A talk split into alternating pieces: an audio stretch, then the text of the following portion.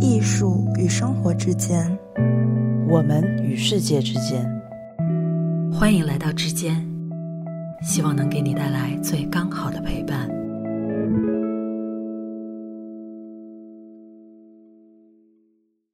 Hello，大家好，欢迎大家来到之间的第二十六期节目。我是从前从未被审美困扰，如今却对审美感到十分困惑的安哥拉。大家好，我是没事用自己的审美 PUA 自己的配驴。大家好，我是信奉快乐审美主义的海狸。欢迎大家来到之间。今天呢，我们就是要跟大家聊一聊审美这件事情。那为什么呢？就是这几年随着小众啊、高级感啊、美商啊这样的词汇在我们的日常生活中以及各个娱乐艺术领域不断的被提及。审美这件事情好像变得越来越严重了，就是人人都想要去抓住它。随着公共领域对于审美的重视呢，与之而来的还有大家对于审美的焦虑、鄙视链，甚至是关于审美和品味的 PUA。所以今天我们就想跟大家仔细的聊一聊审美这件事情，以及它究竟值不值得焦虑，我们又如何去应对突然被大众放大了的审美。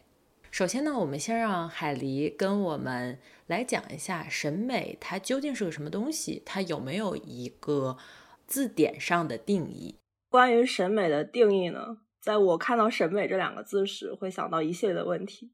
比如说审美是什么？所谓高级和低级的审美又有什么区别？审美压根存在高低之分吗？那美又是什么呢？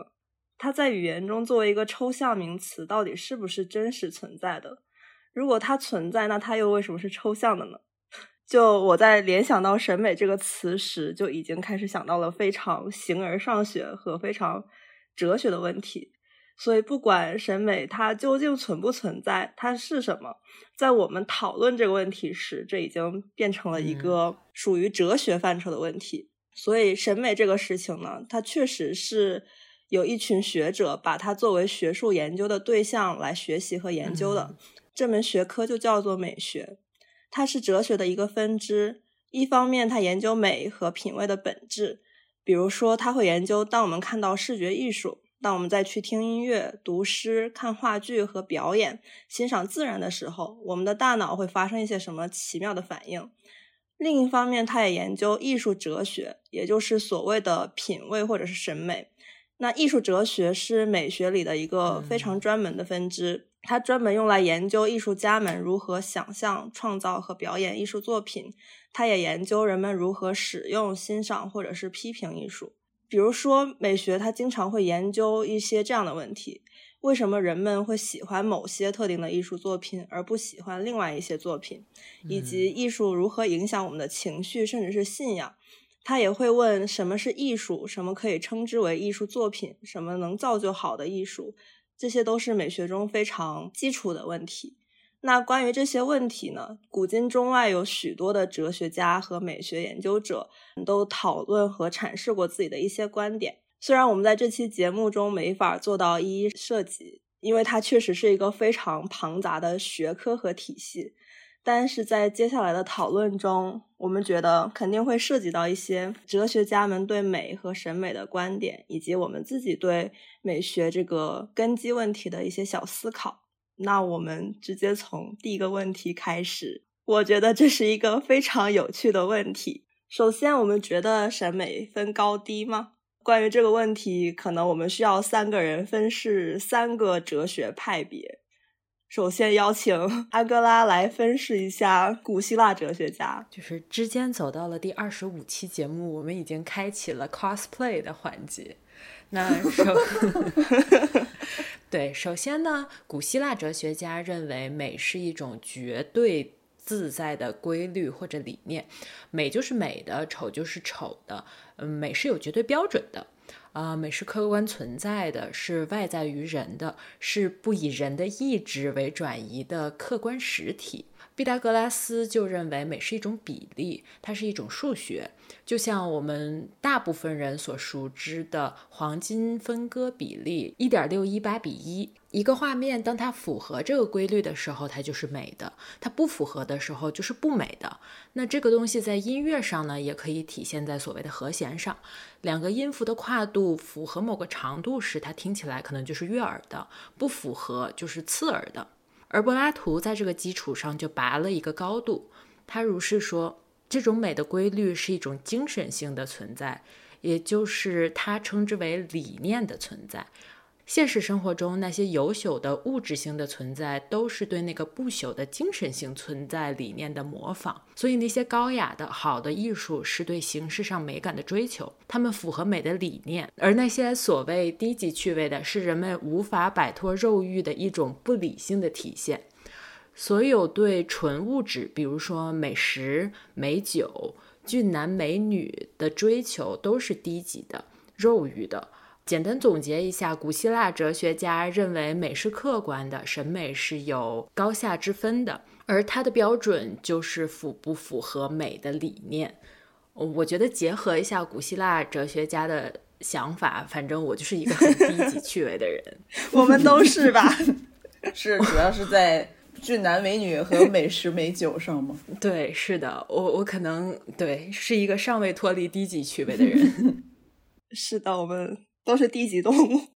对，是的。我们接下来就请海狸跟我们呃分享一下第二个哲学家的思辨。那我们邀请第二位哲学家出场，他就是康德。康德呢，在古希腊哲学家的基础上提出了一些自己的想法。他认为美并不全是客观的，它也有主观的成分存在。审美毕竟是人在审美嘛，而人是一个有情感的感性的动物，他自然会有自己的偏爱。那这是不是就意味着康德认为审美是不分高下之分，而进入了所谓的审美相对主义呢？并不是的，康德区分了两种审美趣味，第一种是反应性的趣味，它是经验的趣味和必然的趣味，并不具有普遍必然性，是萝卜青菜各有所爱的。这就像是柏拉图所说的低级趣味，他关注的更多是感官上的快感，就是所谓的爽感。那对爽感的追求并不存在谁高谁低的问题，就好像你喜欢吃甜粽子，我喜欢吃肉粽子；你喜欢喝甜豆浆，我喜欢喝肉豆浆啊，不是肉豆浆，咸豆浆。你喜欢？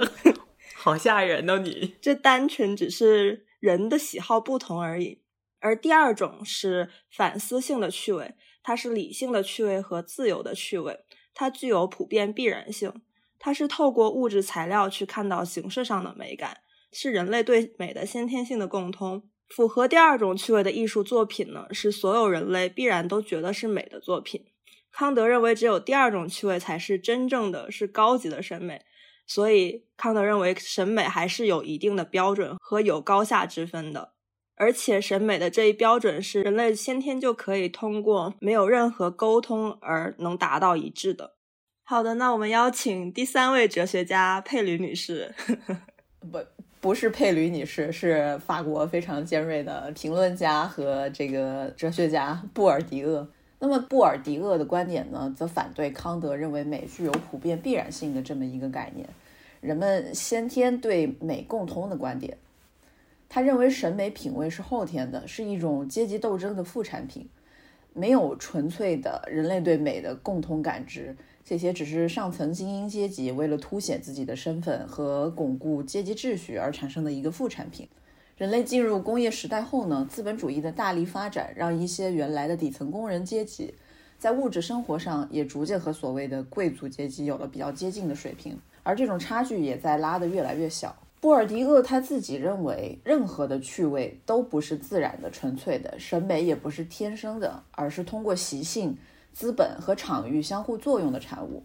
那么，艺术作品的鉴赏判断也并非仅仅关注对象的形式，而完全无视对象的内在性。与艺术作品的相遇，丝毫没有人们通常想从中看到的一见钟情的特点。而且，产生热爱艺术之愉悦的情感交融的行为、移情的行为，意味着一种认识行为，一种辨认解码的活动，隐含着一种认识资质、一种文化能力的运用。更为重要的是，这种由教育在生产出的眼光，具备划分阶级的间隔作用。艺术和艺术消费满足使社会差别合法化的社会功能。所以，简而言之，布尔厄迪其实认为审美是分为高级审美和大众审美的。高级审美更看重形式，不反对艺术实践和前卫艺术；大众审美的世界是以艺术和生活的连接为基础的，偏爱于艺术中的逻辑与秩序，看重的其实是功能性。所以，上层阶级呢，为了凸显自己身份的不同，开始追求精神上的高级，也就是所谓的高级审美。而这也不是说他们是故意为之。而是其阶级所带来的特性自然产生的，就好像马斯洛的需求层次理论。当你的低端生理物质需求得到满足后，人们就开始追求精神。而上层阶级因为本身物质就已经极大的丰富了，所以他们自然也有时间能够长时间无功利性的对美进行熏陶、研究和培养。这就是布尔迪厄说的所谓的积习，它不是你看完一本艺术评析专业书籍就可以完成的。它是一种长时间的潜移默化的对艺术的熏陶。那总结一下呢，就是布尔迪厄他其实真的是认为这个审美的标准是以后天的环境和各种其他的方面来分化的，也是上层阶级为了巩固自己的地位而人为形成的一种标准。好，我们 cosplay 的部分结束了，现在我们各自是怎么想的呢？从佩林女士开始呗。那首先，我其实一定程度上还是挺同意布尔迪厄的这个观点的。比如很多创作者之间都会流传的一个事儿，就是没有原创这种东西，大家都是在不停的消化已经有的东西，然后把它们重组。但是这个问题实在是太难回答了，救命啊！我觉得这个话说出来非常的容易得罪人，或者说引起争论，但是。我个人其实倾向于审美，它是分高低的这个观点的，但是完全这么说，其实非常的一刀切。有些时候我自己也可能觉得它不是一个高低的差别，它其实是个个体不同的差别。那么之所以跟大家在这里讨论这个话题，可能就是因为分和不分都有它相当的道理。从布尔迪厄的观点来发展的话，其实他这个话说的是很白了。他作为一个大思想家，并且也是一个高级知识分子的金字塔塔尖。说通俗一点，那他可能在看待这种问题的立场上，就属于一个斜眼看人的状态了。嗯，他的观点可能相对来说会站在一个更高的高处，他不是 down to earth 的，他不是能和所有人共情的这么一个阶级出身的背景的批判家和思想家。简而言之，我觉得他认为审美的区别其实是就是在于阶级差异的区别。但我个人觉得，其实，在我们现在这个时代，一个信息爆炸并且知识获取变得非常便捷的时代，可能布尔迪厄的这个观点在某些情况就会显得过于武断。其实我觉得很有意思的是，一个精英阶层的人他说，审美这个东西是由精英阶层和上层阶级塑造出来的，这本身我觉得就存在一定的悖论吧。当然，我不是说要否定他的。他的论述，我觉得在很多层次上是非常有道理的。我觉得我也会在接下来我们这一期节目里展开的跟大家聊。但就他个人而言，他个人的背景和这个状况来讲，确实不能说是完完全全中肯的。嗯嗯嗯，是的。所以说，我个人的观点可能觉得，虽然倾向于他的这种想法，但是也不是一个是或否的一个回答。但是审美肯定是在一定程度上有高低的。如果它不分高低的话，那么一个个人也好，一个群体也好，尤其是这些从事审美息息相关的行业的人士和群体，他们会不断的去提升，不断的去学习，以此来提升自己审美的边界，以产出更好的作品或者是观点也好。嗯，那如果审美不分高低的话，这种学习行为和提升自己的行为，为什么会反复的，就是不断的在你的一生中出现呢？还有就是审美如果不分高低，那大家不会有时下这种很常见的由审美问题引发的焦虑感和被社交媒体强行灌输审美的这种压迫感。嗯嗯嗯嗯。从更大的维度看，我觉得现在已经不存在于关于高级审美和大众审美谁高谁低的这种讨论了。我觉得可能一个非常具体的例子就是这个时尚圈奢侈品大牌。以前的时尚大牌可能都是自上而下的，然后从设计师的这个概念向下向所有人去发散，从而产生一个所谓的流行趋势。而现在的时尚圈，包括奢侈品大牌，他们在对于设计师的选择上，可能不单单只是要一个很强设计能力的设计师了，他们需要的是一个更像产品经理的角色，先去考虑到大众的需求，什么东西能满足绝大部分人的喜欢。再来以此作为他们设计的一个原点、一个依据。到现在这种模式的话，可能没有谁敢说这两种方式呈现的审美谁高谁低，它只是两种非常简单的不同的运作方式罢了。所以，我个人觉得审美确实还是一定程度上是分这个高下的。刚好佩驴说到了关于时尚圈的事情嘛，然后我我也会在，我想我就直接在这边说了吧，就。其实时尚圈的有一个现象是，我觉得很反审美的，就是我觉得很多时候一个作品，它不管是比如说是音乐作品、纯艺术作品，还是说我们现在如果拿时尚圈来举例的话，它是一件商品，就是它这个作品是否用心了，其实是很容易能被察觉到的。你不管是说从它是一个很复杂的工艺来讲，还是说这一件产品它有一个比较丰富的故事线，还是说输入了很多情感进去，就是用心的形式它有很多，但是与之相对的就是敷衍的方式也有很多。那我觉得现在时尚圈有一个这个话说出来，反正也是蛮得罪人的。我觉得，对我觉得现在时尚圈有一个不太好的现象，就是它一直在推动着某种过度消费，以及使得大众对金钱的崇拜程度到了一种不太健康的行为。那很多时候就导致了什么？就是导致了这样商品它其实没有那么好，也没有那么美，不管是从功能性上来讲，还是从观赏性上来讲。但是只要它的价码够高，营销到位，它就等于是美的。它在大众的叙事里就可以跟美和高级画上等号。所以，我其实站在我个人的角度上来讲，我真是特别特别的反感，反感看到像什么高级感啊、什么什么的这种词汇。虽然可能不可避免的，我自己有的时候也会用到，但我经常在想，形容一个事物美好的词汇有这么多，它从色泽到纹理到触觉、嗅觉、知觉，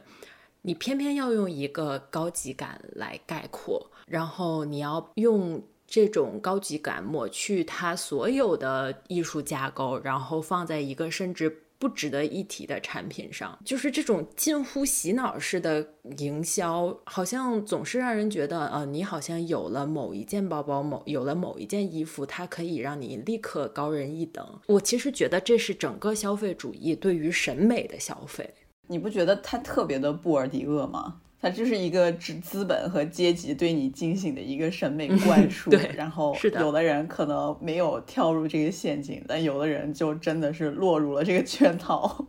对，是的，是的，可能就是审美 PUA 吧。是的，你看，你看这个东西有多美，是吧？你要是不觉得美，就是你有病。你看大明星都穿，你你不穿，你就是傻子。对，以及在我个人生活中，我反复会强调的就是。求求了，不要再堆 logo 了。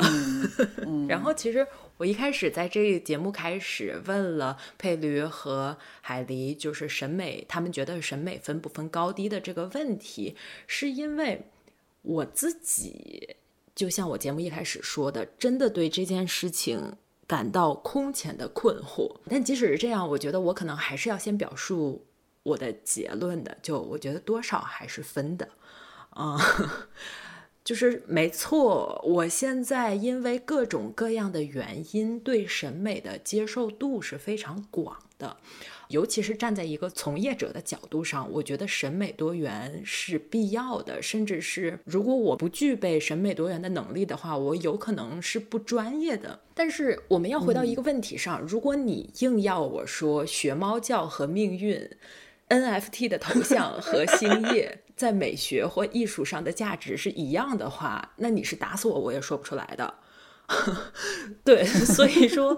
我觉得分就是必须分，但怎么分可能是我们需要去不断推敲的问题。我觉得我也同意安哥拉的观点和佩吕的观点。就审美这个东西，确实是有一个基层的 分高低的一个门槛。在某种程度上，我非常赞同古希腊哲学家和康德的观点。我认为美它确实是自然存在的，而且是人类 DNA 里面共同存在的，可能用荣格的话说，就是集体潜意识吧。就好像当我们去欣赏大自然，去看那些美丽的风景的时候，那它确实是让所有人类都会觉得它是美的。也好像当我们去欣赏古典主义和浪漫主义时期那些特别惟妙惟肖的绘画时，我们也会自然的觉得，嗯，那个确实是好看的呀。然后也在我们去欣赏和谐悦耳的音乐时，我们也会觉得。这个是会让耳朵觉得舒服的东西。当然，艺术作品里并不是只有这些形式上特别美、特别和谐的部分。就好像进入现在越来越现代的时期，当更多的作品更趋向于抽象的、主观的、情绪上的，甚至是他在讨论一些世界观、社会性话题的时候，他不会只是去描述那些人类自然觉得很美的东西。所以到这个时候呢，古希腊哲学家的观点就可能不再适用了。那进入这个时期之后，我自己也不知道该怎么去判断审美这个标准。而且，就像安哥拉所说的，就我们都是从业者，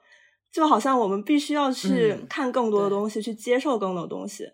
但是这些东西，它真的是美的吗？但你又觉得，你要是不去接受的话，可能你就变得很狭隘了。但我又觉得这个东西其实是很分个体的，就好像我们每个人的成长背景，每个人在去欣赏艺术和在去初步认识艺术时候接触到的东西也是不同的，所以每个人的偏好也是不同的。就好像我们我们三个人对音乐上是有一些非常相同的观点，我们都很喜欢什么贝多芬，都很喜欢古典，都很喜欢华语流行那些金曲。但我们又有非常不同的偏好。就我本人呢，因为我在青春期的时候更喜欢听摇滚，然后我自己的成长背景就会有很多的 K-pop 歌在我的生活中出现，所以我会更倾向于很很主观的去偏向于这边。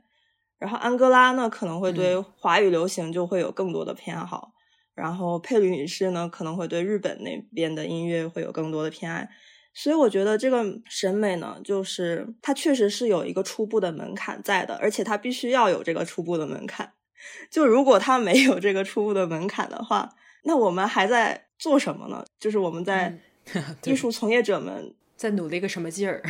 对呀，就没必要再做艺术了呀。然后如果再更往上看的话呢，我觉得就是非常主观的。无论是你的生存环境影响的也好，还是布尔迪厄所说的所谓的阶级影响的，还是你自己去主动选择的，我觉得这更偏向于萝卜青菜各有所爱了。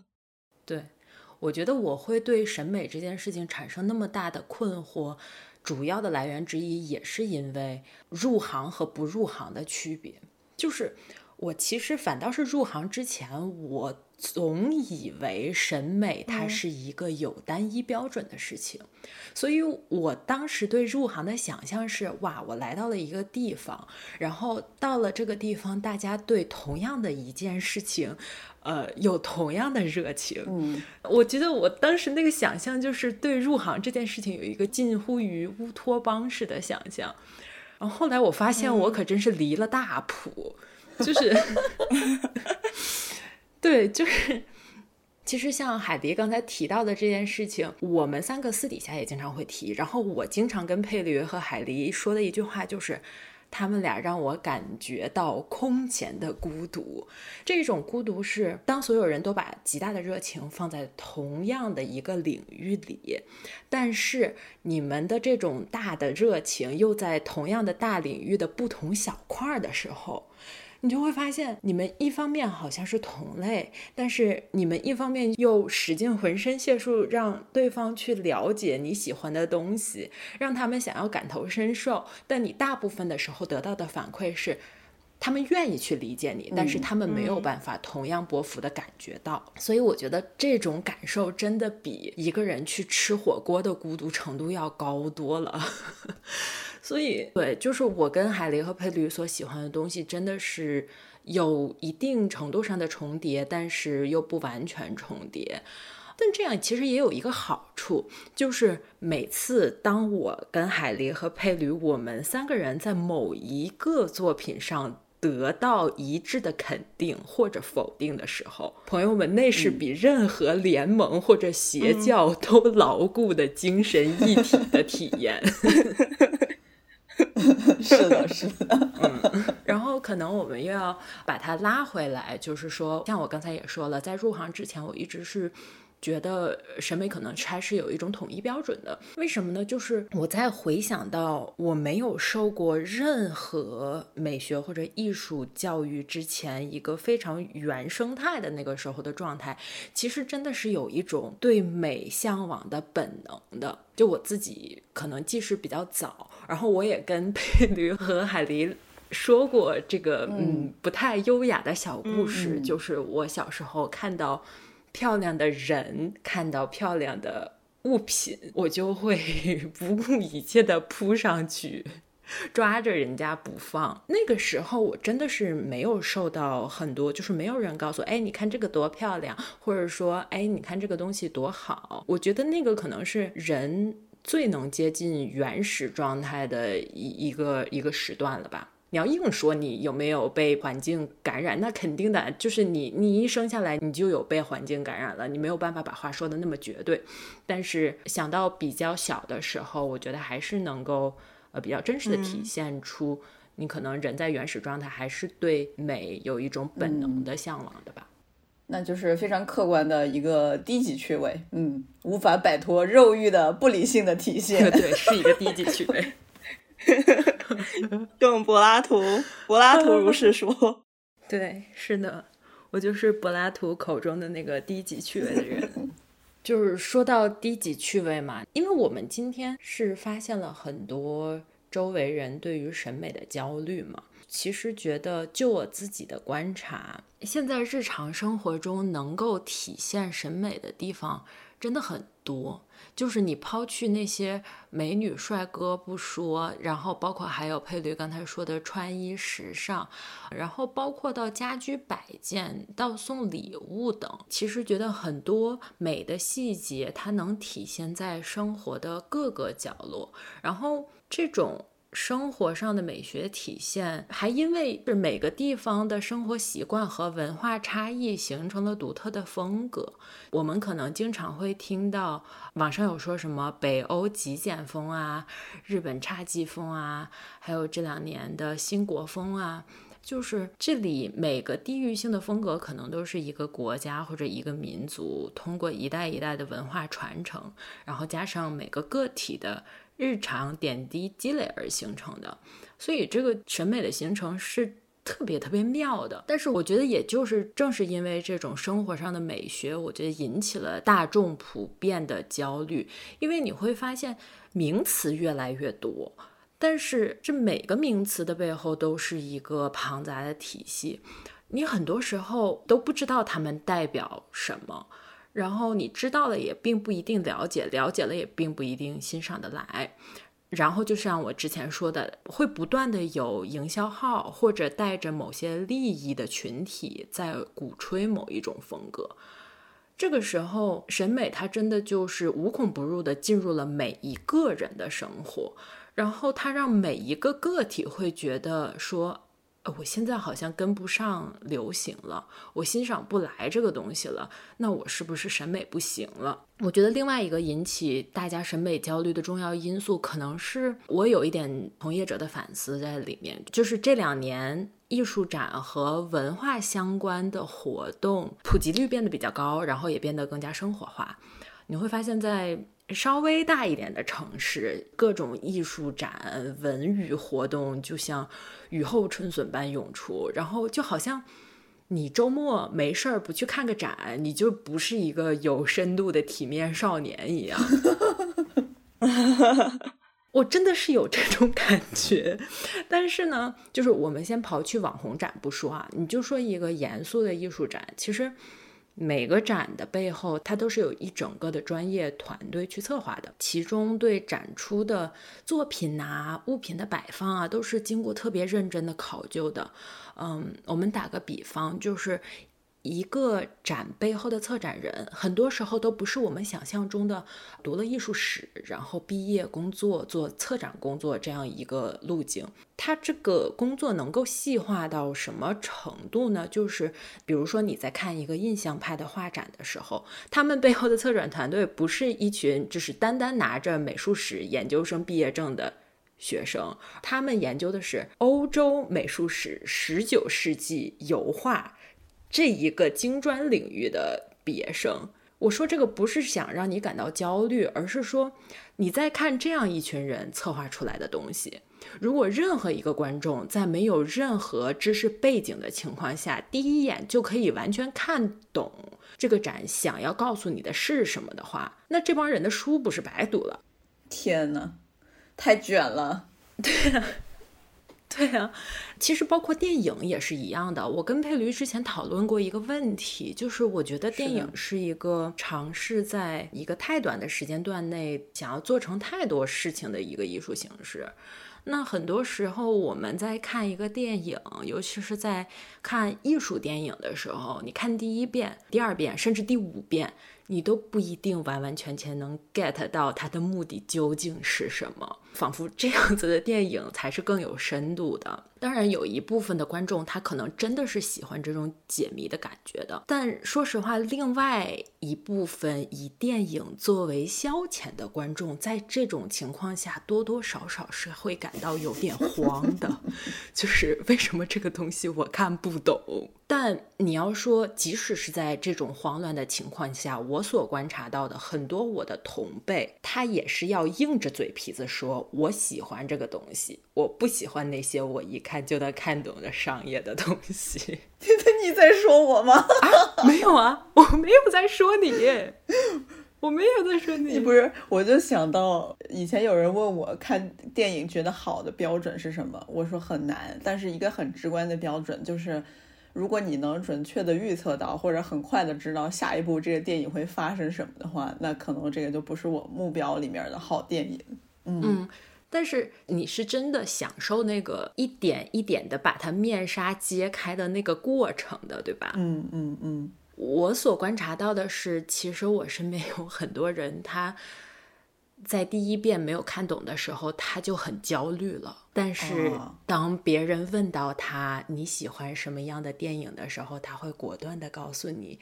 就是这个让他感到焦虑的电影的名称，我不是在批判他们啊，我只是会说，我觉得这个是我们现在社会文化生活，它其实正在经历着某种大爆炸，然后呢，这种大爆炸下面的产物呢，就多多少少都会有一些门槛儿，所以它其实带来的是一种社会性的焦虑，对，所以就是大家都不想要做那个被落下的人，所以很多人。不管是年轻人，因为我接触到的稍微年长的人也没有那么多，所以我没有办法代替他们说什么。但起码年轻人，他们不想露怯，说白了。是的，嗯，对对对。综上所述嘛，这是我所观察到年轻人们焦虑的点，就是在一种诡异的拧巴中反复尝试。是的，我觉得这个这个卷，它不光是你事业上、生活上，呃，事业上、技能上的一种卷，它已经卷到你连业余生活都得强行去跟上某一个风潮，去符合某一种标准了，就真的很让人焦虑。这是一个非常严重的社会现象，大家连休息的时间都得开始想着怎么卷了，怎么解决焦虑了。对，以至于就像你刚才所说的，以前可能很多东西是自上而下的，现在很多东西是自下而上的。现在在这种社会现象下，它其实某种程度上也会影响着艺术从业者们拍出来或者是创作出来什么样的东西。大家真的都很喜欢那种一眼看不懂的东西吗？不一定，但是表面上看起来是这样的。就会有越来越多的从业者去做这件事情，因为他们感觉，他们以为这好像是大众所喜欢的。你你说没有人喜欢看一眼就能看懂的电影吗？我觉得我就挺喜欢看一眼就能看懂的电影的，不是说我能够准确预测到他要说什么，就是我觉得如果一个电影能够在那两个多小时的时间内给我讲一个非常好的故事。我觉得他做到了他该做的事情。如果这其中再有非常符合我个人审美的一些艺术呈现的话，那我觉得他就太好了。当然，我也很喜欢那些解谜型的、比较烧脑的东西，但是它不一定非得是那种才会让我感觉到愉悦。而且，我觉得这种误导，就像你刚刚说的，从业者们会对。会在拍某个作品的时候，提前对观众进行像产品经理对受众进行市场调研的时候一样，他们也会去分析观众的喜好。然后，当观众的反馈是他喜欢这种高级的小众的东西，然后当他们真正拍出来了这些非常高级小众的东西，但是观众又不买账的时候，我觉得这种误差就变得越来越大。然后从业者们就会说：“嗯，现在的观众 审美品味还是不够高。”然后。PUA，反正就是这是一个从业者和观众互相套路的故事。是啊，就是互相 PUA，互相甩锅。可能因为嗯对这个事情的认知没有达到一个统一，所以就会变成这样的一个故事。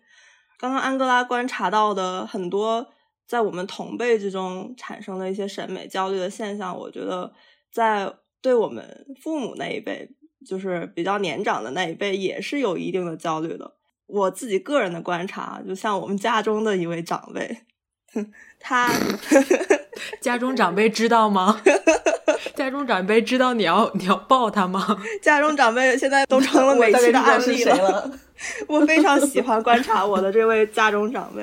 因为他就是属于 家中长辈不要面子的嘛？没关系，没关系，他应该很乐意听到我的分享。嗯。就是他的情况呢，也就属于布尔迪厄说的，就是当物质财富积攒到一定程度的时候，人们开始追求那些精神上或者是美感上的东西，然后他就属于这样一个范畴吧。而且他本人，他也是一个非常在生活上有仪式感的人，就他是属于那种他不在乎一顿饭他吃的究竟是什么食物，他更在乎。这顿饭的摆盘呐，或者是吃饭的环境啊，什么这样的，我觉得这是他本身性格中自带的部分，就是他是一个非常追求美的一个人。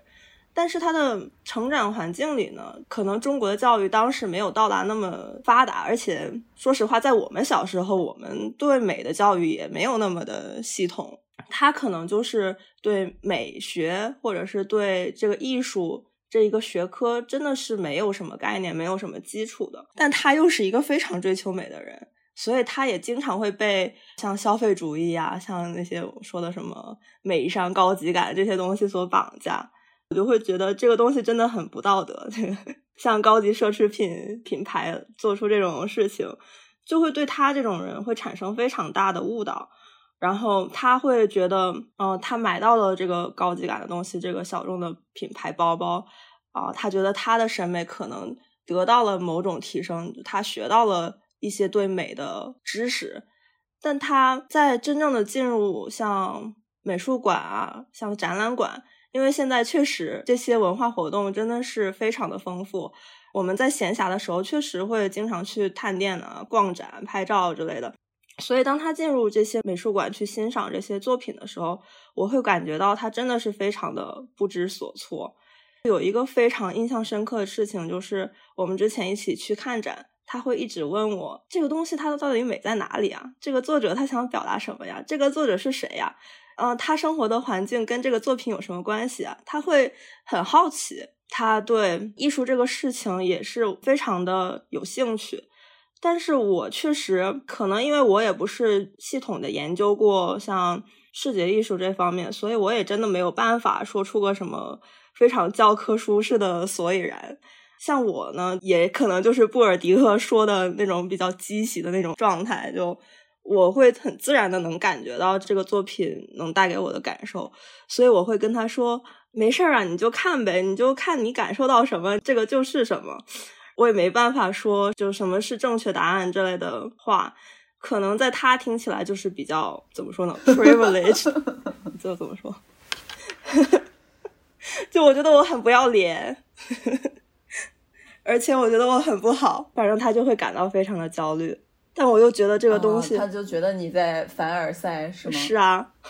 但我真的说不出什么所以然，而且这个东西它确实是有门槛的。像比较严肃的艺术展之类的，它确实是一个非常，它背后是有一个非常大的知识体系的，所以我觉得这个真的不是什么能马上学习到的知识，我也没法马上跟他说一些什么东西就是什么正确答案。然后就会造造成很大的审美焦虑。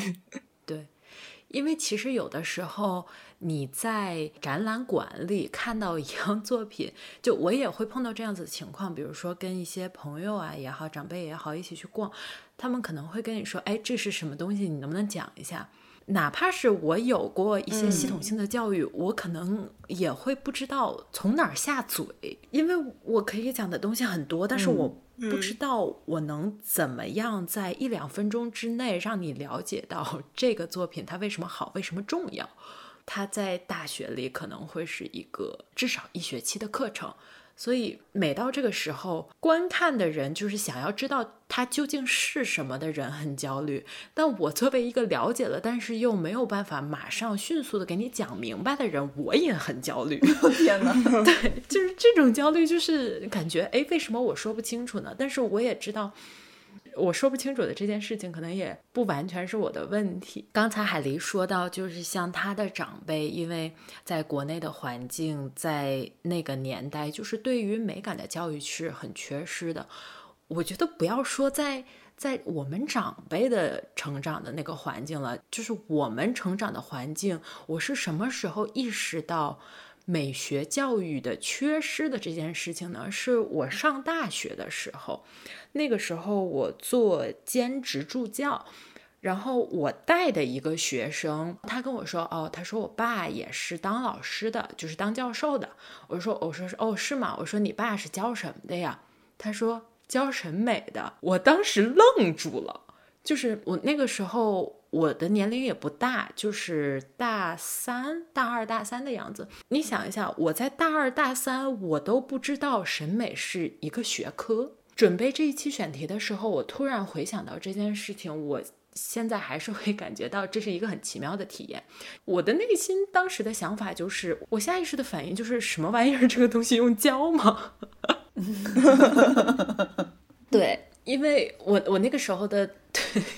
就是确确实是这样。也是我自己大学专业以及课程上设置的一些原因，就是我在低年级的时候还没有涉及到那么多高阶人文的课程，所以我那个时候就是特别不太理解，我说是这是什么？为什么审美要教啊？当然我没有直接跟人家这样讲了。我可能在进入一个比较纯粹的艺术院校之前，或者说接触到更大人文的比较高阶的课程之前。我一直觉得审美其实就是一个天赋性的东西，是学不太来的。嗯，但是后来我了解了，我们固然不能否定天赋在审美中的重要性，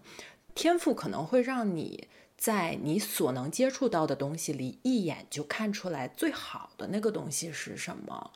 但是有一句话叫做“你没有办法知道你所不知道的东西”。你的天赋其实是会被你所能接触到的事物的广度局限住的，所以后来可能 是的，对，就是很多人他是他有天赋，但是因为各种各样条件的原因，他没有办法认识到更多的东西了。而且我觉得，当我接触到了更高一些的。艺术啊、美学啊、人文课程的时候，我发现人类的艺术里可能只有某一些时段的那个东西是完全能够打到我们天赋上的那个审美点的，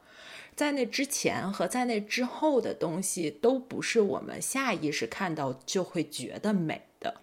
不说的这么抽抽象，就是光拿视觉的东西来说，因为能看到嘛，就是。岩洞壁画呀什么的那些东西，可能不一定是我们一眼看上去就会觉得啊真漂亮。但是，比如说文艺复兴和浪漫派的东西，我们包括大家所熟知的印象派，就是可能很多人一眼看上去就会觉得啊真漂亮的东西。在音乐里，我们也知道，就是有一种音乐，它叫做无调性音乐。那真的就是什么都什么都有，怎么吓人怎么来，就是它是会让你感觉很不舒服的。在视觉艺术里，就是大家所熟知的达达派为代表的这些战后艺术，大部分的时候都是血腥的、令人不舒服的，跟美半点关系都没有的。那其实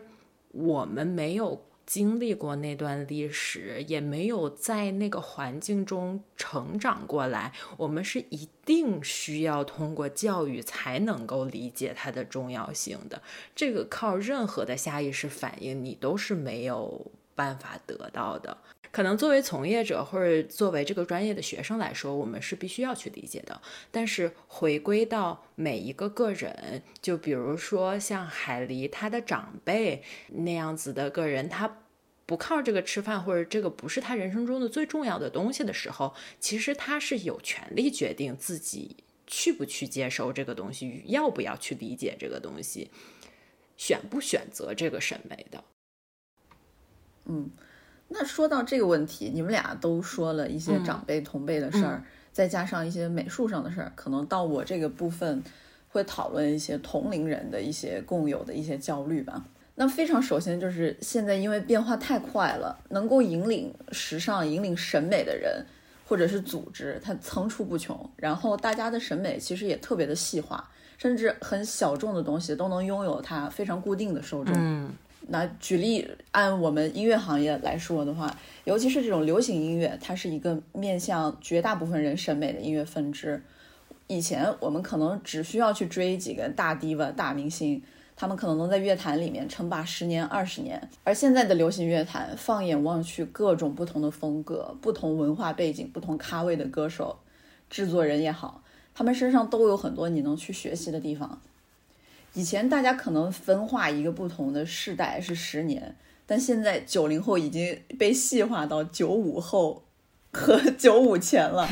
那九零后会感到这个九五后不同的审美所带来的这种冲击和压迫，然后九五后又会非常的焦虑，他们没法像零零后这种新人类一样那么的那么的 hip，那么的潮。就是不管从内容上、形式上、时间段来讲。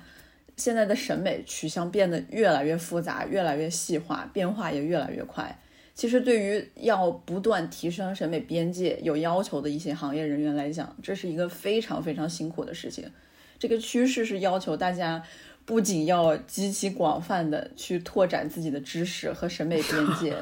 还要不断把这些知识精华揉进自己的审美体系里。然后更夸张的是，可能以前我们面对的就是一个。呃，十年一变的审美风潮转向，或者五年一变，稍微快点儿。以后我们面临的可能就是一年半年内有十个不同面向的审美风潮。就是简而言之，我觉得我感受到的身边同龄人的审美焦虑。是一个大家都会觉得非常非常卷，然后有很多东西需要学习而产生的焦虑，这和大家工作上的一种卷法也是差不多的，就是一个信息爆炸时代加上自媒体时代的这种。不管是时间变化和呃内容变化，还有广度的变化，大家都会非常的害怕，在这么一个变化非常快的一个时代背景下被抛弃的这种恐惧吧。尤其是我们的同龄人，现在就是属于所谓的正当年，正是最需要为事业去拼搏的一个年代。你的这种焦虑已经从你的工作再转移到你业余的生活、日常的审美。就是一切的一切都是那么的让人辛苦呢，让人焦虑呢。而且你焦虑了，你也得不到什么。你去做那些审美的事情，你也不是在做艺术行业，就是你花费那么多的时间和精力去了解这个东西，那你最后又没办法靠这个赚钱，我就觉得 这个东西真的是。你是在你是在作为一个艺术从业者说你没法赚钱呢，还是说你是作为一个普通人在说你的日常审美爱好呢？我觉得都有吧。而且对于那些日常就是跟艺术行业一点关系都没有的人来说，这个东西真的是太没必要了，没必要，但是又很卷。但是问题是什么呢？问题是。当一个人他在从事艺术不相干的行业的时候，他是可以选择甩甩手走人的，他是可以选择我不干了。就是某一天，当他受够了，他是有这个主动性的，他总是能找到点主动性的。但是当你是一个从业者的时候，你哪怕不想干了，你也得干。你没有选择，就是在我们之前的审美已经有那么复杂了，它需要我们花不止四年的时间去去盘一个体系，去有一个比较浅的了解，然后你会发现，我们现在的这些就不亚于之前的那一些乱七八糟的学的那些学术上的东西。我们不仅要博古通今，我们还要这 follow 流行，太难了。就是除去这种行业内行业外的，然后你作为一个从业者，你的已生存状态已经很难了，但同时你的同行还能再让你更难一点儿，大家还能继续互相 PUA，继续互相卷。我觉得其实呢，就是同行之间喜欢的东西不一样，就是大家互相理解、互相尊重、相安无事的时候也还好。怕就怕，偏偏有人要贴着你的脸告诉你，你喜欢的东西不行啊，你喜欢的东西，嗯，这很垃圾，你不懂，你得看看别的，别的多厉害啊！对不起大家，我有点阴阳怪气，就是，但是我确实有。我看他才不懂啊！是的，我觉得还有让人更生气的，就是当你的这个同行的业务能力有的时候还很有可能是不过关的。朋友们，就是可以想象一下这种感觉，是不是已经就是开始有点生气了？你没有走在艺术的最前沿和先锋，你不懂先锋艺术。我就觉得这个就很像有一个不恰当的。段子可以在这里说吗？可以，就是前两年非常流行的那个听歌鄙视链呢，听嘻哈的看不起听民谣的，听民谣的看不起听流行的，听电子的看不起听嘻哈的，听实验先锋的看不起听电子的，听实验先锋现代古典的看不起听实验先锋的。做电影配乐的看不起，做实验先锋 现代古典的，然后摇滚什么都看不起，是真的。我就觉得，那人家得摆出那个态度嘛。虽然他有可能自己也很卑微，但他必须得是什么都看不起的态度。摇滚乐手拿来四十米大刀，准备砍掉我们。对不起，如果我在这儿得罪了摇滚乐手，我很抱歉。但这个就是段子嘛。然后，如果听歌的人都开始这么比，有这么有鄙视链的话，同行之间，我不知道作为去做音乐音乐制作的技术人员佩吕女士，你有什么看法？哎，这个真是一个特别难回答的一个事情。但是我可能简单的分析一下，首先大家的差异是从哪儿来的吧？嗯，就是首先大家作为一个呃音乐创作者来讲，肯定是有他们自己专攻的领域的。比如说，细化到大家会擅长不同的音乐方向，擅长大管弦配乐的古典背景很强的配乐师，他们天生可能就有一种呃特权阶级的感觉，大家明白吗？因为这是所 这是所谓的所谓的 intelligence music，这是有脑子、有阶级、有门槛的人才能学的东西。是的，是的。但其实这也是算是一种比较像梗一样的一个说法吧。现在大家的这个呃思路都是比较开阔的。还有就是做流行编曲的音乐制作人，另一种特权阶级呢，就是爵士背景的乐手、作曲家和制作人。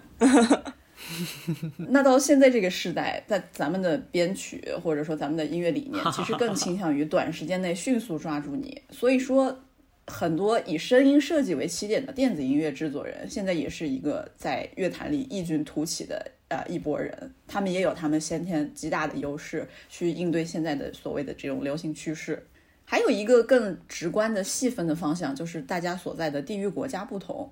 也能使审美带来很多差异性的东西。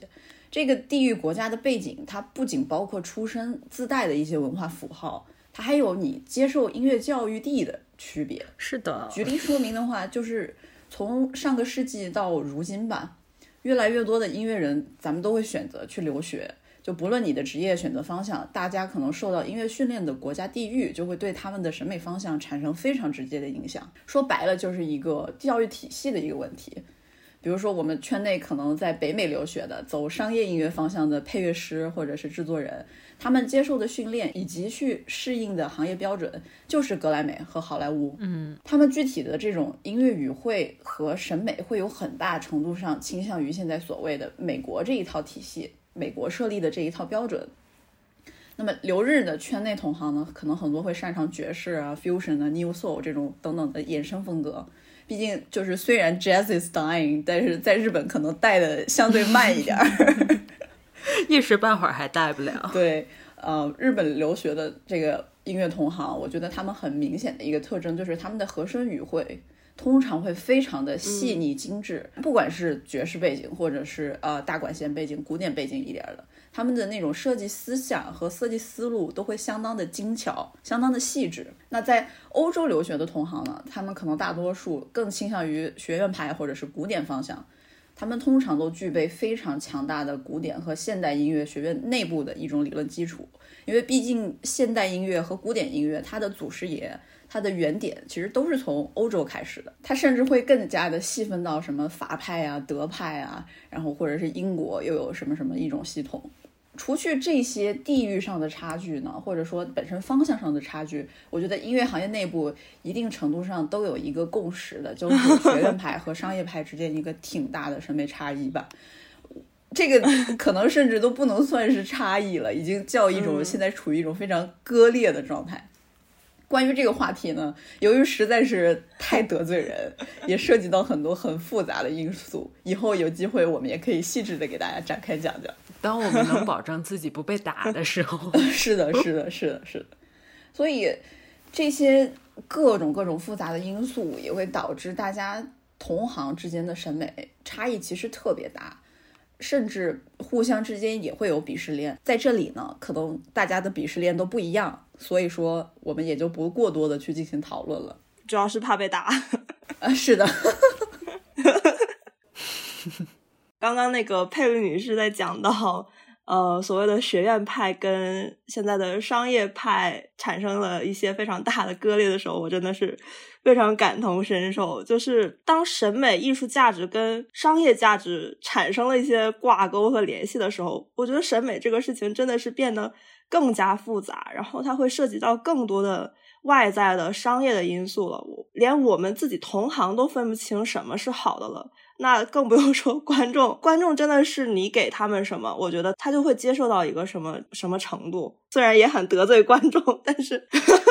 天呐，说什么都 很得罪人。但就好像之前年初的时候，就是腾讯音乐盛典在出来那个二零二一年十大最受欢迎音乐榜单的时候，就让很多业内人士傻眼。然后我觉得观众也。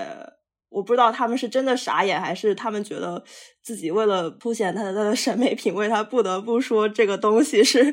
非常低级的。就是当艺术跟更广阔的大众联系在一起的时候，究竟流行度更高、更受观众欢迎的音乐是好的，还是说更所谓的更符合专业人士的审美标准和取向，它才是一个好的作品？当这些东西都联系在一起的时候，我觉得审美这个东西变得非常复杂，然后所谓的专业标准也变得会受更多的外在因素的影响，业内人士之间也会出现一些偏差，所以我觉得这个真的是一个非常复杂的问题。所以你觉得流行的和好的是不能兼容的吗？我觉得我对这个问题真的是持一个保留态度，因为说实话。说实话，嗯，不是我从我个人的经历来讲的话，说实话，我对现在的流行音乐上去追求一些对音乐制作混音啊什么这些东西上有一个极端追求的这样一个趋势，我自己也不是很感冒。就我刚刚也说了，审美取向这个东西真的是跟自己的个人经验、自己的世界观、自己的呃成长背景，甚至到自己的国家民族都有很强烈的联系。然后我作为一个在千禧年长大的九零后，呃九五后吧，咱们细分到九五后，然后可能我对，可能我对流行音乐的审美。呃，品味还停留在那个，这就卷起来了。旋律对情感和对歌词有更多追求的年代，我会觉得那个时期的作品它更有人味儿，更能跟我产生共情，我自然的会觉得它更好。当然，我并不是说就是现在的流行音乐它就不是好的，但是就是我自己个人来讲的话，我会对这些东西会有更多的偏向。但我觉得流行的好和好的是。可以做到兼容的，就像我提到的刚刚那个年代，它是做到了兼容，然后也像流行音乐的鼻祖 Beatles，他们也做到了兼容。在我的概念里，哈，只是现在我们连对好不好这个概念都已经很难界定了。对流行的和好的如何 兼容的这个概念，我真的是。嗯，不知道该怎么说了。而且就是我们都生活在现在的这个年代，当我们去往回看的时候，可能能看得更清楚一点。那可能再过个十年、二十年，我们再往回看我们这个年代的时候，我不知道我能不能得到一个比较客观的结论吧。对，其实我为什么会问这个问题，是因为我自己也总对这个事情有。经常性的思考，我同意你刚才说的所有观点，因为其实我们私底下聊这个东西聊的也非常多，而且我也总觉得吧，孤芳自赏其实是是一件挺没趣儿的事儿，但是呢，你又不得不承认，有很多伟大的作品其实是超出了他时代的欣赏水平，他有很多东西其实是在被创造出来很多年之后才得到了人们的欣赏。从视觉艺术上，你可以说像维米尔啊、梵高啊，然后在流行音乐上，可能甚至可以说是周杰伦。他当年在写《印第安老斑鸠》这首作品的时候，其实就是一个被压在龙卷风下面，磁带 B 面堆灰的。但是很多年之后，我们在回看的时候，当我们对音乐有了更多了解的时候，流行曲也不再是简单的情歌的时候，我们才会。惊叹于它的编排、它的题材，还有它的旋律，但同时我又觉得我没有办法否认，现在的一大部分的东西流行来源于它的洗脑性和它被宣传的手段。我说的洗脑性是什么呢？我拿一个很火的歌来举例。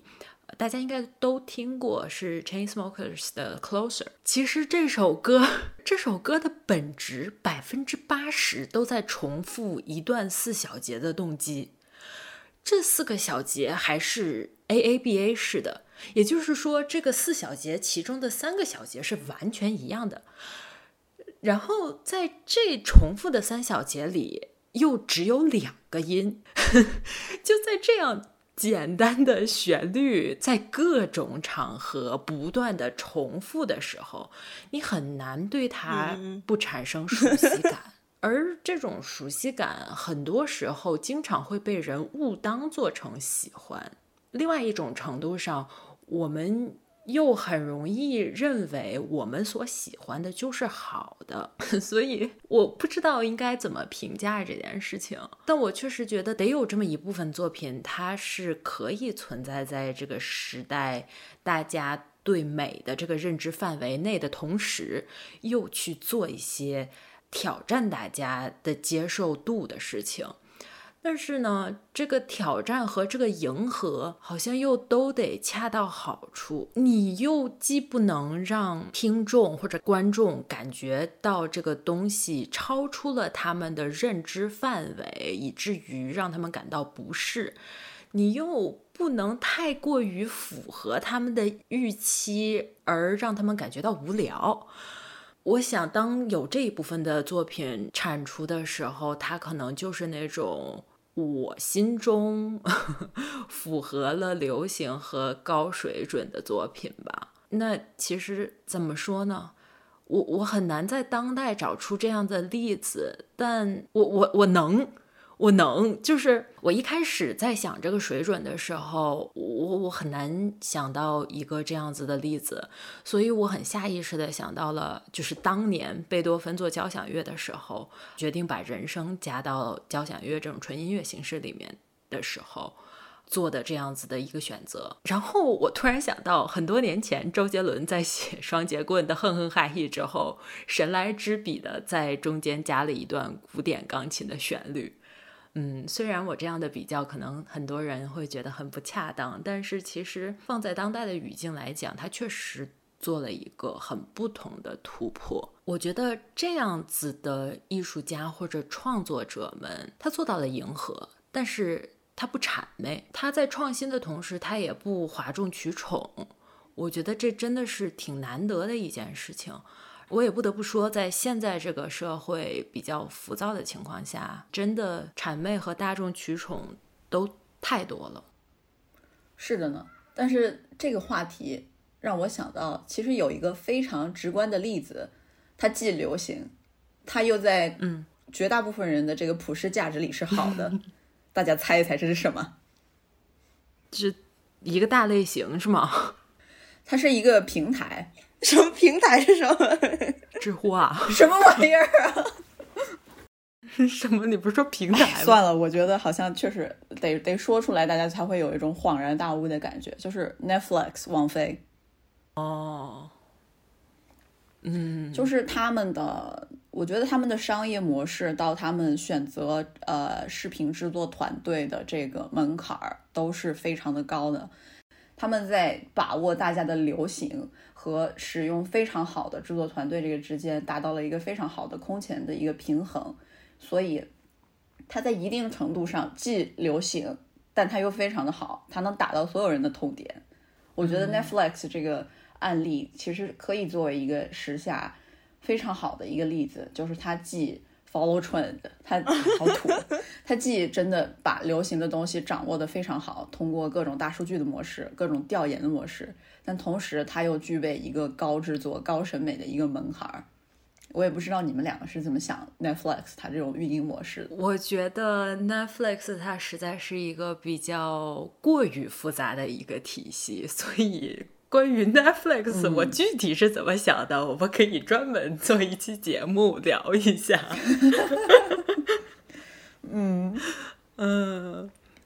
因为我觉得我说的再多可能会有一点跑题，但是我我我赞同，我赞同你的想法。嗯，虽然我们都是处于艺术行业，但是就是像影视这边，像更多关于讲故事，然后更多关于做剧情上。可能就是更好出数据，然后这个数据能更好的反馈给创作者们，他们可能会能做到更好的平衡。但是这个确实太复杂了，我们可以看一期。嗯，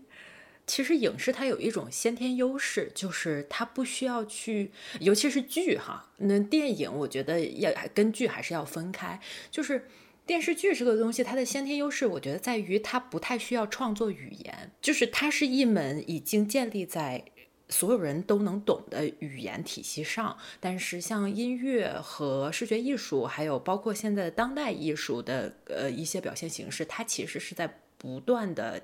建构一种语言，他得先懂你语言的呈现形式，然后才去了解你这个东西好或不好。这也是我觉得我们很多程度上说的他那个审美的门槛所在。所以，其实我觉得我们三个人好像在这件事情上的感受还挺一致的。流行和好毋庸置疑是可以兼容的，只不过做到这个兼容，可能个路径是比较复杂的。嗯。哎，那说到流行以外的事儿，就，呃，大家有没有以前出现过审美其实被某一件重大的事情或者一个特别超出你认知范围以外的 跟审美相关的，然后冲击到你的审美观、世界观的事情呢？你有吗？我有吧，我我有好多这种奇特的时光，比如说。就像咱们这一代人，可能从事音乐行业的人，一开始都是在那个两千年初、千禧年那个群星打架的时代长大的，然后大家可能很多人的音乐原点都是那个时期特别好的各种流行歌，然后可能你会说啊，我也要做音乐，然后我就去读音乐学院去了。啊。那我第一次进到音乐学院的时候，然后当时我对学院派里面的东西其实也不是很了解，我也不知道学院派里面可能大家会教些什么。我当时就读的那个专业呢，它可能在当下已经往一个比较先锋、比较实验的方向去了。我当时入学的时候听了一场，当时他们去美国交换的一个夏令营回来的一个音乐。我我人生我人生中受到的最大冲击之一，绝对有这一场音乐会，就是它是一个全电子的，然后一个非常。呃，也不能说很先锋，因为其实这个体系在国外已经出现过了。但是对于一个以流行音乐和古典音乐为基础原点的这么一个小孩儿，你突然就听到这种相对来讲完全跳出你知识框架和你听觉舒适区的这种东西，我当时就就有一种就是我我我我想退学的这么一种感觉。嗯嗯嗯，就是我的大学四年难道真的要去做这种东西吗？然而，我觉得不知道是自己被洗脑了，还是说你作为一个音乐人，可能更加的，就是在迈入这个专业门槛以后，你得到了一些训练，对你产生了一些作用吧。呃，渐渐的，我就对这种非常实验、非常先锋，然后它不是用传统的呃音乐工具去表达的这种音乐产生了很大的兴趣，并且。在这之后，我也完全转换了当时一开始进入音乐学院的初衷和跑道。我打算可能去深耕这个学术权，去深耕这个为人类音乐边界做拓展的这么一个领域。但是渐渐的，我就发现这个事情好孤独、好寂寞、好可怜。我就又去又去思考到了自己音乐的这么一个呃原点吧，就是我一开始做音乐是想做什么。但这个事情，我觉得就是像我们之前提到的这个学院派和商业音乐派的这么一种互相的一种极大的割裂，它会造成很多小孩儿，或者说很多想要进入音乐学院接受正统音乐教育的人，他们首先一进入音乐学院，会发现自己的审美受到一个极大的冲击。另外，他们会产生一种焦虑，就是说我想做的事儿和我能在音乐学院里面学到的事儿。这个事情有极大的差异化。我到底是应该糊口饭吃呢，还是去追求一些真的非常先锋、非常呃走在前沿的东西？然后音乐圈也会出现一种非常就是政治正确的一种思想吧，就是大家 表面上和和气气，一定会去接受这么一切的艺术形式、一切的新音乐，然后心里想的就是那傻逼，这傻逼，然后心里想的是那个真俗，然后我才是最牛的，我为人类的进步做拓。展，而有一些商业作曲家呢，就说你们那个又卖不了钱，你们何必呢？就是，嗯，又孤独又寂寞。然后其但是其实，在这种所有的状况之下，大家背后深层次的都是一种相互的，有来源于知识背景或者说立场不同的一种互相 PUA，也会造成这个行业内部其实大家就是表面和和气气，然后关上门来可能就是一个。呃，很直观的鄙视链，再加上就是一些比较弱势一点，或者说声量不大的群体，他们会产生很大的焦虑。所以说，这是我感觉从呃一开始踏入音乐学院到现在，就是受过比较冲击的一些经历吧。不知道你们还有没有？我觉得冲击是有的，但是我很难说，就是说理出一个这么清晰的脉络。我有两种现象，一种是一个比较正面的，我们在自己的艺术生涯也好，还是在艺术学习生涯也好，都会接触很多很多的作品。就像我刚才说的，有一些作品可能是你在某一个时段内无法理解的，所以。每当我隔一段时间回看某一样作品，或者回听某一样作品，突然发现我能够明白它为什么好了的时候，我都会受到一次彻头彻尾的冲击。这个冲击里面包括很多很复杂的情绪，它包括你对当时自己无知的一种懊恼。也包括一个很深层的反思，就是你被冲击到的同时，你又会想：哎，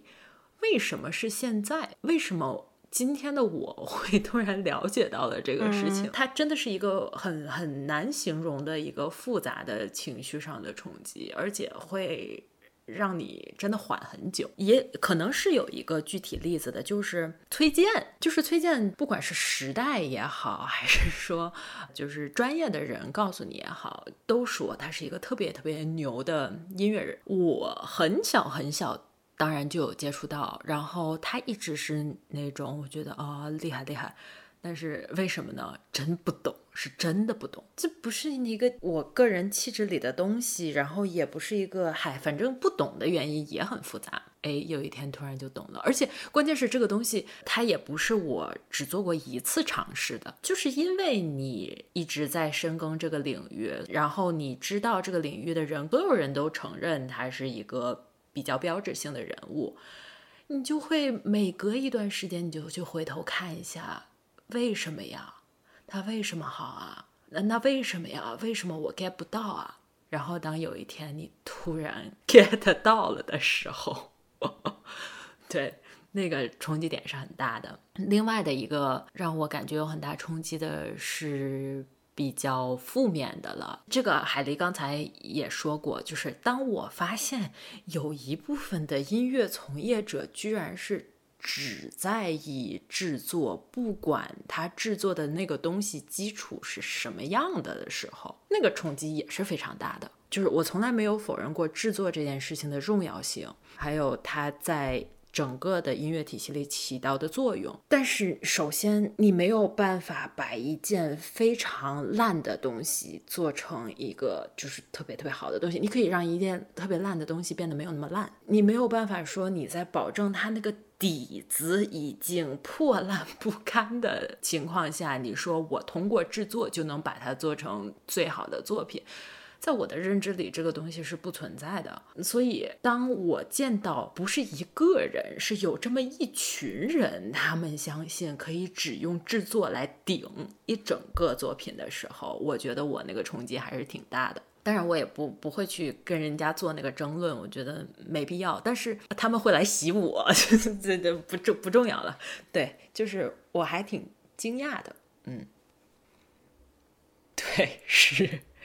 对，然后还有一个比较小的事情吧。这个故事其实我跟佩律说过。我在上大学的时候，也是比较早的一时候，有一次我在跟一个朋友聊天的时候，他跟我推荐了一个歌手，然后我当时下意识的就说：“哦，我说他好像，嗯，我觉得专业水平不太行，然后怎么怎么样。”然后就开始 进行了一波分析。然后他跟我说。他说：“你知不知道，我真的很不喜欢你们几个人每次聊到歌手的时候，一直在说专不专业这个事情。我只是想要好好的听歌而已，我不管他唱功怎么样，我不管这首歌写的怎么样，我从里面得到了情绪价值，而且我觉得好听就可以了。为什么一定？”每次都要专注在专不专业这件事情上，那个也是我人生到现在的一个比较大的冲击点，是一个所谓业外人士给我的一个冲击点。它让我其实对整个行业，或者说呃和我类似的人，有了一次比较深层的反思。当然那个时候没有 PUA 这个词。就我现在回去想想，那可能是一种 PUA 的行为，可能有的时候总是以一个特别专业的角度去评判别人的审美，可能是一个挺讨厌的行为，对吧？我在检讨，对，这是我的所有冲击点。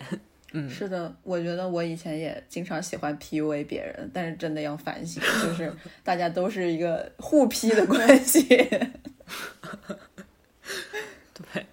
是的，是的。我觉得我也得反省一下，因为我之前看到什么那种导演和什么艺术从业者说现在的观众都很垃圾，什么什么这种话的时候，我自己会有一点爽感。但是，呃，我 就是真情实感的会有一点点爽感，但是就是这个东西真的是没必要互相 PUA。那我们就进入今天的最后一个环节，就是。你们觉得需不需要去培养审美？然后又怎么去所谓的正确的培养审美？这个正确一定是要打引号的，因为只能代表我们三个人的观点。我觉得审美它确实是一个需要长时间的积累和习惯性的自主性的去自我探索才能慢慢去积累的，它绝对不是靠。买一些什么高级感或者是小众的东西就能培养的，但也正因为如此，审美需要花费大量的精力和时间。如果你不是从事什么靠审美、靠艺术相关的行业来直接用来当饭吃，我觉得去习得审美这个事情，它就变成了一个非常的入不敷出的事情。我也没法说，就是啊，所有人都必须要去培养审美，这样大家什么，就是你必须要去培养一个正确的审美。就我没有这个立场去说，但是我又觉得人类对美的东西，它是它确实是有一个自然的向往的。无论你是什么出身，无论你是什么样的背景长大，人对美本身的追求，它确实是存在的。然后每个人肯定都是有追求美的权利的。我觉得，如果说你确实对美这个事情非常感兴趣，然后你又有条件去花费时间和精力去培养的话，我觉得我的建议就是多看、多读、多听、多感受、多表达。就说还说的还是很虚哈，就是首先就是要有一定的输入，非常大量的输入，可以从你自己非常感兴趣的艺术开始入手，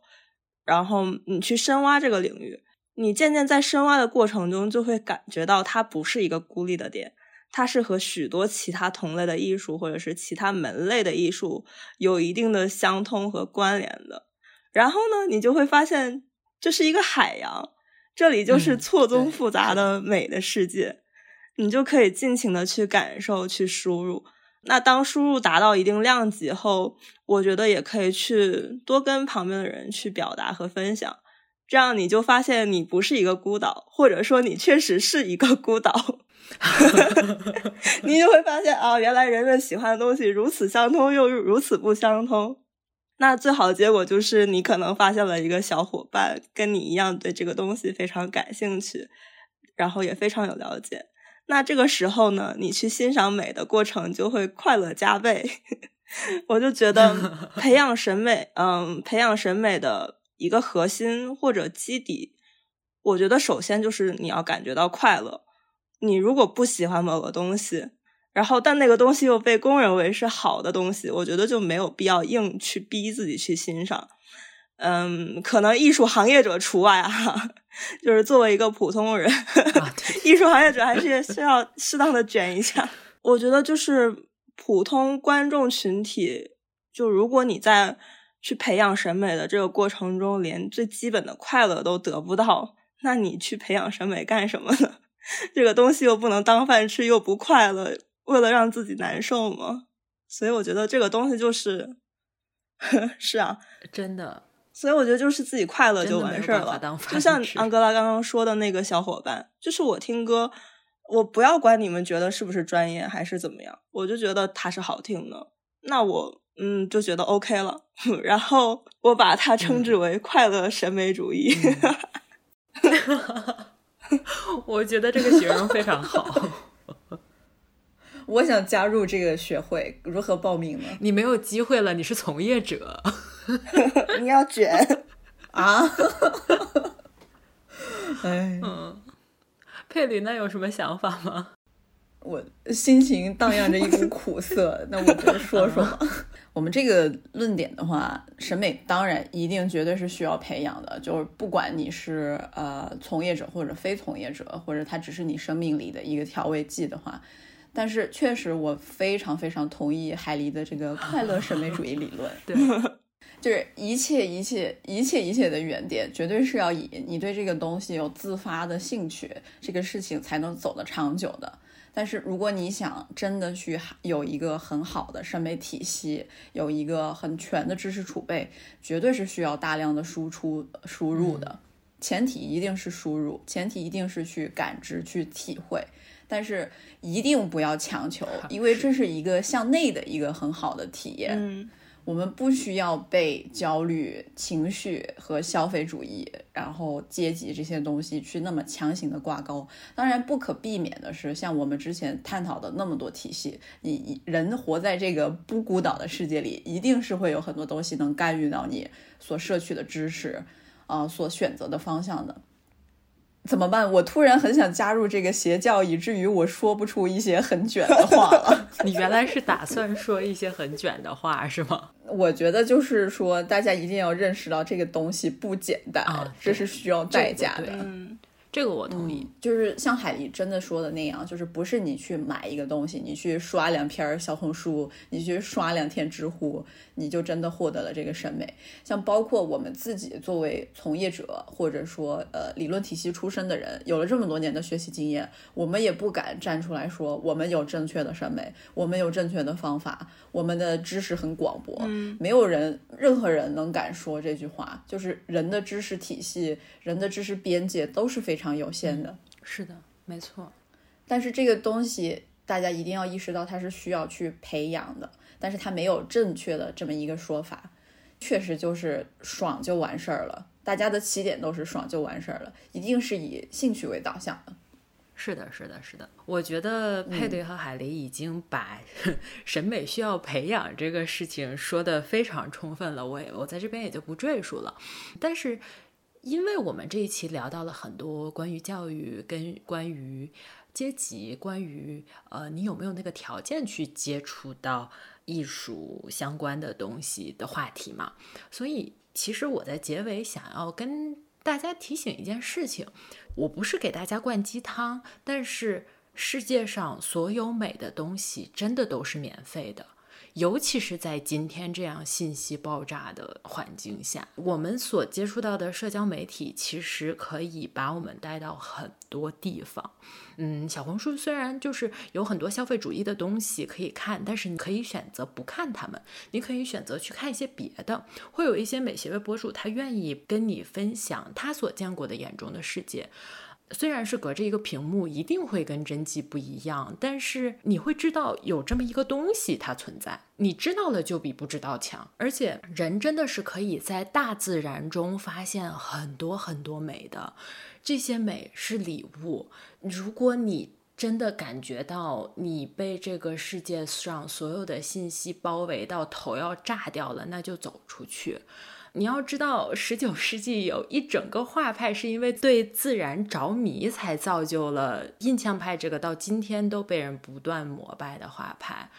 我前两天看了一个采访，就是法国 Vogue 的主编，他说了一句话，他说：“时尚很多时候跟钱没有什么太大的关系。”当你很有钱的时候，你可能会犯一个一千块钱的错误；但当你没有那么有钱的时候，你也能用五块钱创造出极其美妙的东西。所以我觉得，不管大家什么阶级吧，然后现在的人生是什么状态，重要的是我们愿意去做那个主动的试探，然后愿意去寻找身边的美。很多东西大家都买不起嘛，买不起我们就看看嘛，看看多了，对吧？就是看多了，你有的时候你就会发现，哎，有一天它不好看了，那为什么呢？嗯，这个原因我们可以想一想，不是说怎么样正确的去培养审美哈，但是我我其实自己会。有一个小习惯，就像我刚才说的，就是你不知道有美好的东西的存在的时候，你是没有办法欣赏它的。我的一个习惯去接受，就是因为没没办法嘛，从业者必须要接受 审美。然后就是我的一个习惯，就是当我接触到这个世界的多样性，当我看到一个东西的时候，不管第一反应是特别喜欢，我是无感，我是十分厌恶，我都可以去找到这么一个人。这个人他是对这个东西特别喜欢的，然后我可以去通过这个人去了解他为什么喜欢这个东西。你就会发现，你通过别人的眼睛，你能看到不一样的世界。有的时候他喜欢这个东西是单纯因为外表，有的时候可能是因为故事性，有的时候是因为情感或者各种各样我们没有办法想象的原因。但是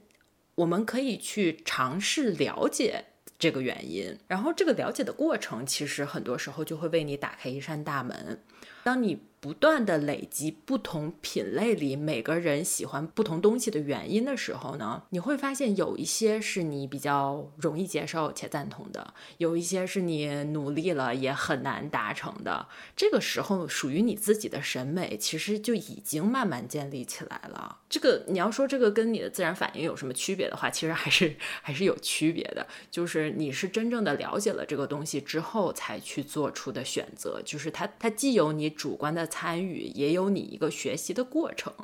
所以这可能就是我个人认知里的比较健康的建立审美的方式吧。然后还有另外一个，我觉得可以帮助大家培养审美的方法，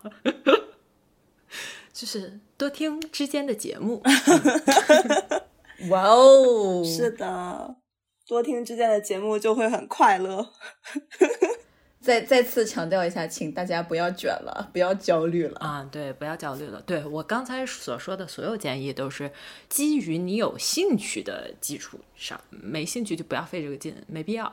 嗯，人间不值得，审美不值得。是的啊，之间的节目是值得，之间的节目是值得的，我们仨值得。嗯，为了审美，脸都不要了。嗯，好，那我们今天的这一期节目呢，就在一个欢快的气氛下结束了。本来呢，我们是没有为大家选好 今天的片尾曲的，但是在这么欢快的气氛下，我们三个人灵机一动，为大家选了一首片尾曲。九零后出生的朋友们应该都会对这首歌或多或少有一些熟悉度，它的名字叫做《快乐老家》。我们不多说，大家听音乐快乐就好，什么审美什么的就随他去吧，好吗？好的，那我们 DNA 一边动着呢，一边欢迎大家在 QQ 音乐、喜马拉雅、蜻蜓 FM、荔枝、小宇宙、Spotify、苹果播客搜索“之间 Between” 找到我们，在微信公众平台以及微博 at 之 Between 间与我们互动。那么今天的这一期节目就到这里，大家去听《快乐老家》吧，拜拜，拜拜。拜拜。